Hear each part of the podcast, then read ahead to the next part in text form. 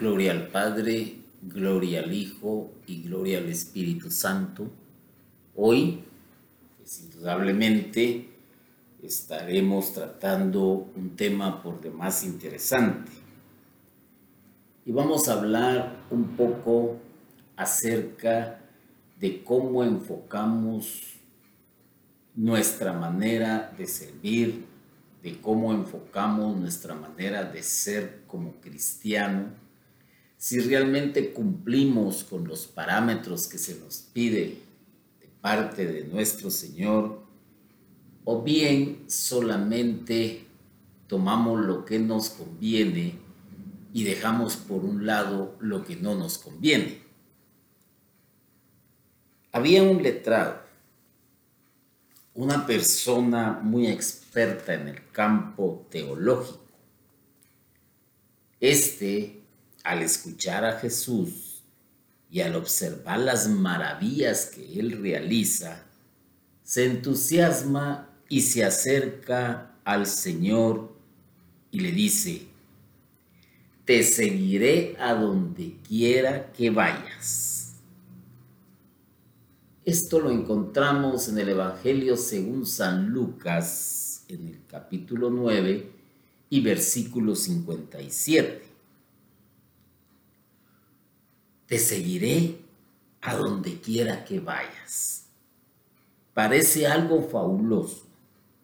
Un hombre tocado por la palabra de Jesús, entusiasmado por todo lo que ha visto que él ha realizado. El Evangelio no nos cuenta eh, qué tanto vio él, qué tantos milagros observó, pero indudablemente que le atrajo la personalidad de Jesús, le atrajo su forma de hablar y, ¿por qué no decirlo? Vio algo diferente en él y vio que hacía milagros. Sin embargo, el Señor lo detiene y le dice, las zorras tienen sus madrigueras, las aves tienen sus nidos Solo el Hijo del Hombre no tiene donde reclinar la cabeza. Le está diciendo que no tiene absolutamente nada. Tienen más las bestias del campo, tienen más las aves, el Hijo del Hombre, que significa el Hijo de Dios, no tiene ni siquiera dónde reclinar la cabeza. ¿Por qué el Señor le contesta de esta manera que para muchos suena, por así decirlo, de una manera como sin importancia? Si nos ponemos, por ejemplo, del lado del ser humano como tal, con sus ambiciones, con sus necesidades, con su deseo de tener fama, de tener poder, ah, si fuera, por ejemplo, eh, un ministerio de esos que abundan mucho, le diría, las puertas están abiertas ven porque veo que crees, porque veo que tienes entusiasmo, porque veo que puedes servir en nuestro ministerio. Pero Jesús le está diciendo una gran verdad a este ser. Está diciendo, momento, ¿has visto lo que hago? ¿Te han deslumbrado mis palabras. Bien, pues yo te digo y te soy sincero, no tengo ni siquiera dónde reclinar la cabeza. ¿Por qué contestó el Señor así entonces? Pues simple y sencillamente no quería que lo siguieran por emocionalismo, por corazonadas. Por eso el Señor, antes de aceptarlo, en el grupo de sus discípulos, le expresa con claridad que lo piense bien. Muchas veces cuando alguien asiste a su primer retiro de iniciación o de sanación o de evangelización, es tocado por la palabra de Dios. Admira a los que predican la palabra, verlos al frente expresándose con claridad, dando un testimonio diciendo las maravillas que el Señor ha hecho en su vida y cómo el Señor ha levantado a muchos que estaban prácticamente ya desahuciados y los levanta para una nueva vida. No cabe duda que estas palabras que escuchan de parte del predicador van moviendo algo en su ser y dicen, a partir de ahora, yo también te seguiré, Señor. Si hacemos números de cuántas personas asisten a estos retiros, cuántos salen transformados verdaderamente y tocados por el Espíritu de Dios y cuántos salen únicamente emocionados. Estos que salen emocionados los vamos a encontrar con el correr del tiempo, quizás en su misma situación o peor, eh, también odiando a la iglesia, peleándose con los hermanos de la comunidad. ¿Por qué? Porque fue puro emocionalismo y eso no es lo que quiere el Señor. Porque el ser cristiano no se trata de honores y de vida fácil. No, definitivamente que no. Y tampoco el ser cristiano implica que tengas un seguro contra desastres, contra desgracias, contra la muerte. Tampoco implica que vas a ser muy amado, que vas a ser muy querido, que vas a ser muy aplaudido. No, el ser cristiano es un camino muy difícil. El santoral de la iglesia nos da y nos cuenta historias acerca de los santos y todo lo que tuvieron que sufrir en su peregrinar en esta tierra. No fue nada fácil. Definitivamente que no. Y sin embargo, fueron mujeres y fueron hombres que verdaderamente siguieron al Señor y no fue por cuestiones emocionales. Fue porque descubrieron que sin el Señor no eran absolutamente nada. Por ello, Jesús expresó con claridad que lo pensara bien. Y como vuelvo a repetir, no se trata de honores ni se trata de una vida fácil el ser cristiano. El mismo Jesús, en cierta oportunidad, narró la, la parábola del hombre que comenzó a construir una torre y la dejó inconclusa por no haber calculado antes el precio de la misma. El Señor no quería gente entusiasmada, sino comprometida. Esa es la gran diferencia de aquellos que se mantienen en los caminos del Señor. Gente comprometida con el reino, gente comprometida con la evangelización, gente comprometida con el servicio y gente comprometida con su cambio de vida. Que lo la siguen construyendo día a día y no cesan en ello. Se lanzan a la carrera hasta alcanzar la meta. No abandonan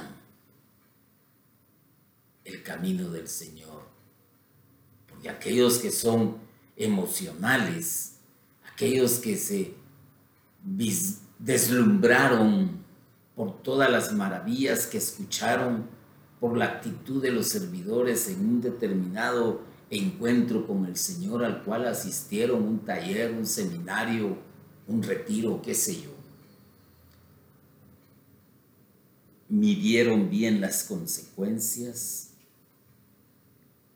y se convierten en fieles servidores y tampoco les importa dónde tengan que recostar la cabeza. Pero aquellos que se dejaron llevar por la emoción son los que se van quedando en el camino, son los que empiezan a criticar, son los que empiezan a aburrirse, son los que comienzan a haraganear, llamémosle, utilicemos esa palabra porque se dejaron llevar por la emoción. Antes, dos años atrás, era común ver a muchas personas con la Biblia bajo el brazo. Oh, este es un cristiano. Este es un santo. Este asiste a la iglesia. Y hasta le tenían cierto respeto. Eso era antes. Era una manera de decir, miren, estoy cambiando mi vida, pero por dentro definitivamente que no.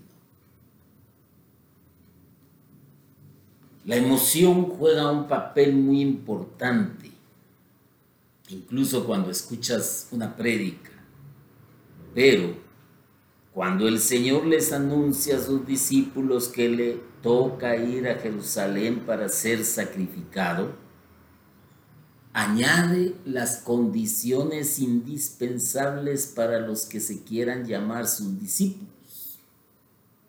Le dijo el Señor, si alguno quiere ser mi discípulo, niéguese a sí mismo, cargue con su cruz de cada día y sígame. El que quiera ganar su vida la perderá el que pierda su vida por causa mía, la ganará. ¿De qué le sirve al hombre ganar todo el mundo si se pierde o se perjudica a sí mismo? Si alguien se avergüenza de mí y de mi mensaje, también el Hijo del Hombre se avergonzará de él cuando venga rodeado de su gloria, del Padre y de los santos ángeles. Hay condiciones hay condiciones para ser discípulo de Jesús. Hay condiciones para seguir su camino. Hay condiciones para perseverar. No es nomás de decir yo soy cristiano. No es nomás de decir yo asisto fielmente a un jueves eucarístico, asisto fielmente a la hora santa, asisto fielmente a la misa, soy uno que carga las procesiones todas las Semanas Santas, guardo los viernes de cuaresma, cumplo con el rito de la ceniza, cumplo con confesarme. Hay condiciones. Y quizás una de las condiciones es negarse a sí mismo. Y el negarse a sí mismo es dar un giro completo de 180 grados. Dejar atrás lo que se era. Ya no ser la misma persona. Ya no volver a la vida que se tenía. Cambiar la mente, cambiar la forma de pensar. Y eso poco a poco va a ir cambiando la forma de ser. negarse a sí mismo. Y eso es lo más difícil, porque es ahí donde comienza la conversión, donde se empieza a trabajar en ello. Y claro está, cargar la cruz de cada día. Y cargar la cruz de cada día es una catequesis aparte. Es reconocer que la tengo que cargar, que no la puedo despreciar y que esa cruz va a implicar un sufrimiento extremo en la vida del ser humano. Pero a algunos les encanta lucir el uniforme de bomberos, pero le tienen miedo a los incendios. Otros lucen con gallardía el uniforme de militar, pero a la hora de la guerra desaparecen. La sotana del sacerdote probablemente le atraiga a muchos jóvenes, pero rehuyen la disciplina de la vida sacerdotal. Llamarse cristiano hasta puede ser una conveniencia de tipo social. Da prestigio, definitivamente, como el hecho de ser servidor en un ministerio, en una comunidad, en una parroquia. Da prestigio pero hay que hacerse un examen de conciencia y ponerse a meditar realmente por qué estoy en el servicio. Porque lo he escogido como un modo de vida. Porque me da un estatus o porque realmente entiendo el Evangelio y sé a lo que me he comprometido y sé lo que quiero. Y en esto, definitivamente, si es por por estatus o el hermano, oh, cómo predica, ah, el hermano cómo sirve, ah, el hermano con todos los dones que el Señor le ha dado y su manera de hablar. Oh, es un pan de Dios, es un ángel bajado del cielo. Ah, claro, te da un estatus. Tal vez no a nivel mundial, pero te lo da al nivel que te interesa. Y otros lo han escogido como un modo de vida porque de ahí viven, y ahí se mantienen, de ahí obtienen lo necesario para poder vivir él y su familia y lo convierten en una profesión, lo convierten en un arte, porque es su manera de vivir. Al fin de cuentas, pues aquí en nuestro país se habla mucho de servidor a tiempo completo a servidor tiempo completo.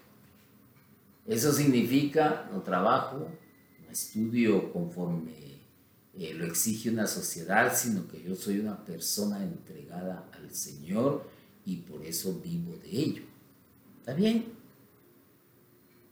Perfecto, pero lo que va a mandar en este caso es el testimonio que se dé y cómo el Señor ha trabajado en la vida de esta persona.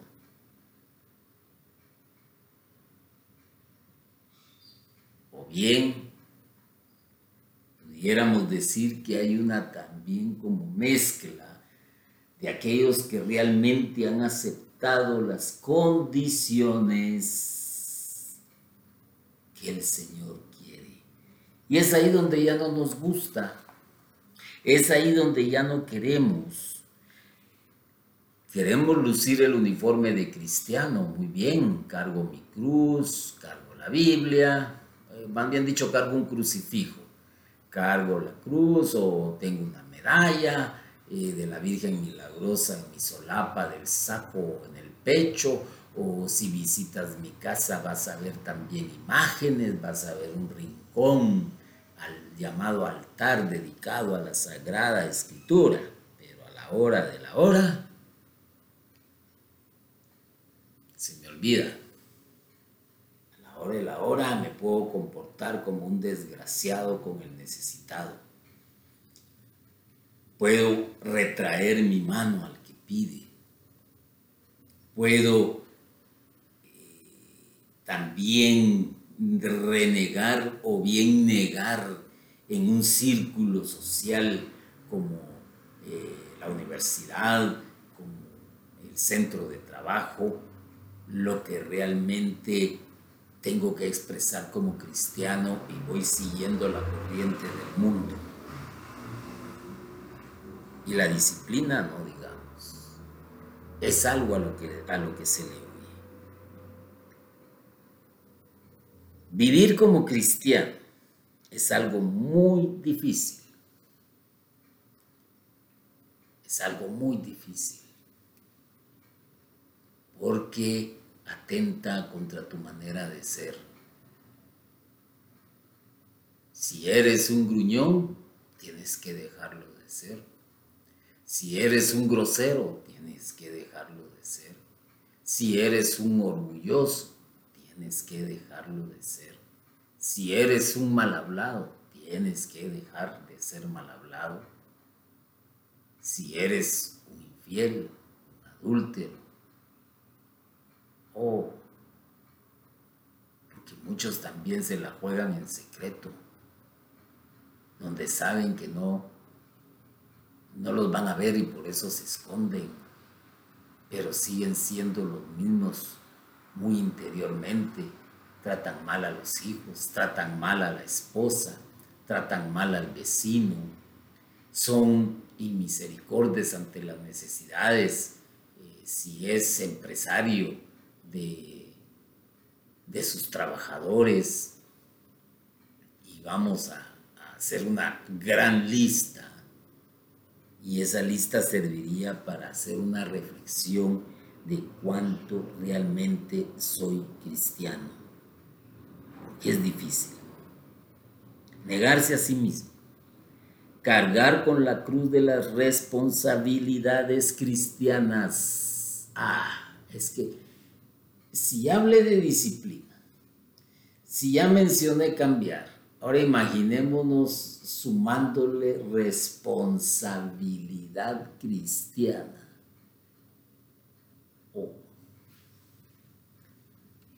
¿Cuántos no tiran los trabajos porque no son responsables?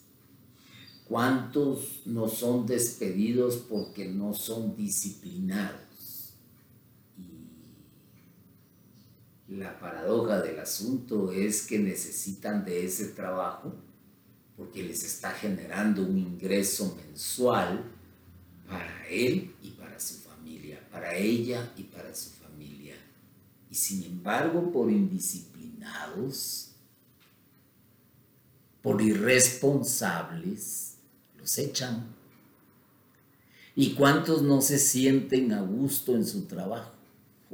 haremos de contar. ¿Cuántos no se sienten a gusto en su ministerio? ¿Cuántos no critican al sacerdote? ¿Cuántos no critican al líder de la comunidad? ¿Cuántos no critican? Paremos de contar y sin embargo son cristianos. Y una de las responsabilidades cristianas es atreverse a llevar el mensaje de Jesús a todas partes. Y es un compromiso muy serio. A todas partes. Donde estés desde tu estado de vida, desde tu propia vocación como miembro de la sociedad activa, donde estés.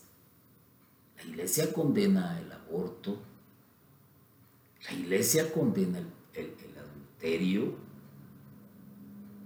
la iglesia no está de acuerdo con matrimonio matrimonios del mismo eh, sexo.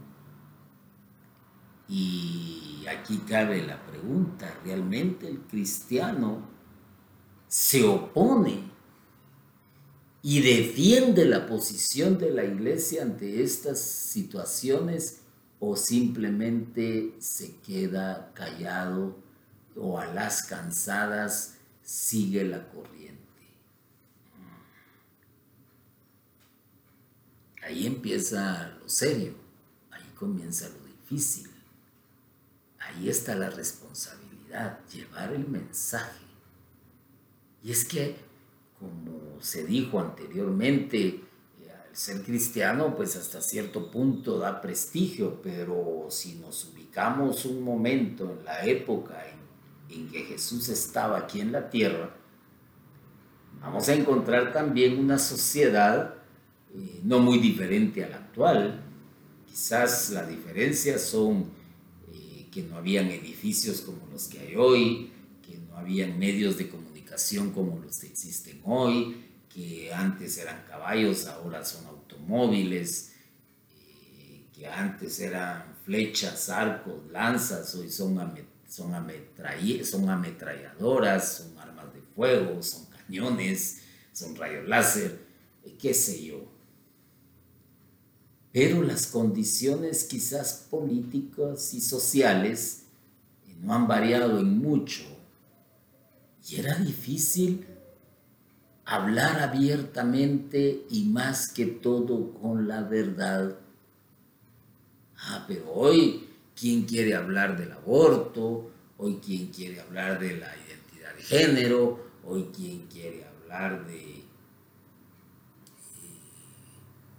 matrimonios entre personas, hombre con hombre y mujer con mujer. ¿Qué cristiano quiere hablar? ¿Qué cristiano se atreve a, alzar la voz abiertamente y sabiendo que al hacerlo va a ser rechazado o puede ser hasta humillado? Ser cristiano es difícil. Por eso Jesús no aceptó al entusiasta letrado que le decía, te seguiré a donde quiera que vayas. Estamos en el año 2021. Ha cambiado mucho. Hay muchas cosas que han cambiado en cierto sentido. Y uno de los azotes que ha recibido esta generación es la pandemia, lo que conocemos comúnmente como el coronavirus. Y los resultados se están viendo la gente.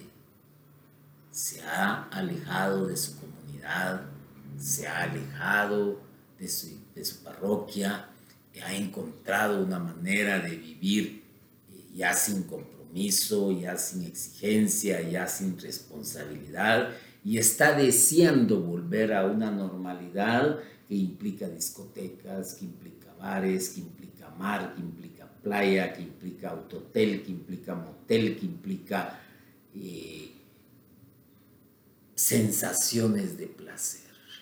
Pero ya en lo espiritual, no. Hoy vamos a descubrir realmente cuántos cristianos son llevados únicamente por la emoción algunos hablan de que son cristianos a su manera. Eso es lo más interesante de esto. Creen que están diciendo algo muy sabio. Cristianos a su manera.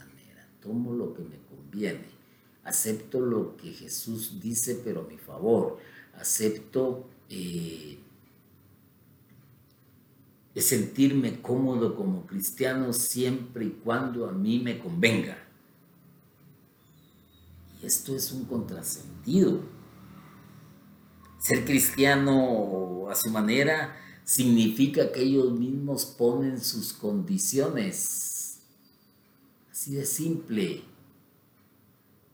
Así de simple. Y, no es porque se sienten se sientan a la mesa de negociaciones, no, con sus actitudes, con sus expresiones solapadas, empiezan a demostrar que no les gusta un cristianismo de responsabilidad y de disciplina a, mi manera. Y es por eso que hoy en día hay muchos movimientos, hay muchas sectas, porque hasta se da aquello, vea donde te sientas cómodo, hazlo. Si no te gusta aplaudir, pues en aquel lugar no aplauden.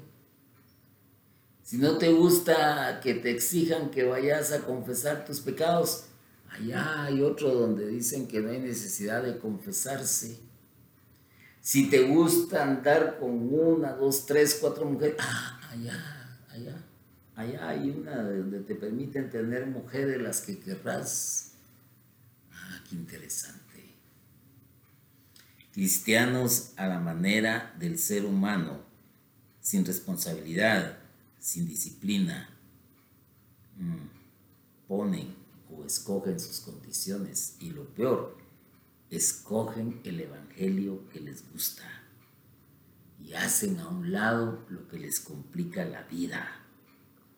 Y Jesús fue muy explícito cuando afirmó no todo el que diga Señor, Señor entrará en el reino de los cielos, sino el que haga la voluntad de mi Padre que está en el cielo. Palabras dichas hace aproximadamente dos mil años, como que Jesús fue visionario, como que vio cómo iba a ser el futuro en relación al ser humano no todo el que le diga Señor, Señor, estamos tan acostumbrados a decir Señor, o, cuando se ora, se repite Señor como unas 700 veces en, en una oración de una media hora. Señor, te pido, gracias Señor, Señor esto, Señor otro. Oh, ¿crees que eso realmente te va a salvar? No, Definitivamente que no. Lo que te va a salvar es tu entrega incondicional al sacrificio de Jesús en la cruz. Al entusiasmado, letrado que se preparaba para seguirlo a todas partes, el Señor lo detuvo. Ahí está. Ahora la pregunta es, ¿qué pasó con este? ¿Será que realmente se convirtió en seguidor? Y si analizamos las palabras que él le dijo en, el principio de lo que estaba platicando con ustedes, me dijo, te seguiré a donde quiera que vayas. Así fue, te seguiré a donde quiera que vayas, pero creo que ya no aparece más en la de los evangelios. Lo invitó, solo con lo que le dijo.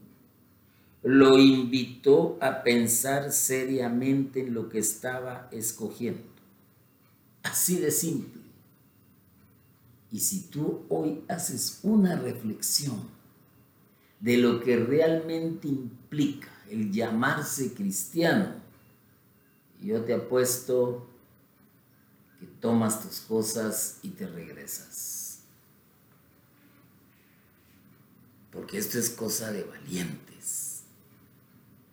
Esto es cosa de aquellos que ven el sacrificio de Jesús en la tierra como algo sublime, como algo extraordinario, como un regalo para ti, para mí, para toda la humanidad, y sin embargo es despreciado el Señor no quiere admiradores. El Señor no quiere hipócritas. El Señor no quiere servilismos. El Señor no quiere aduladores.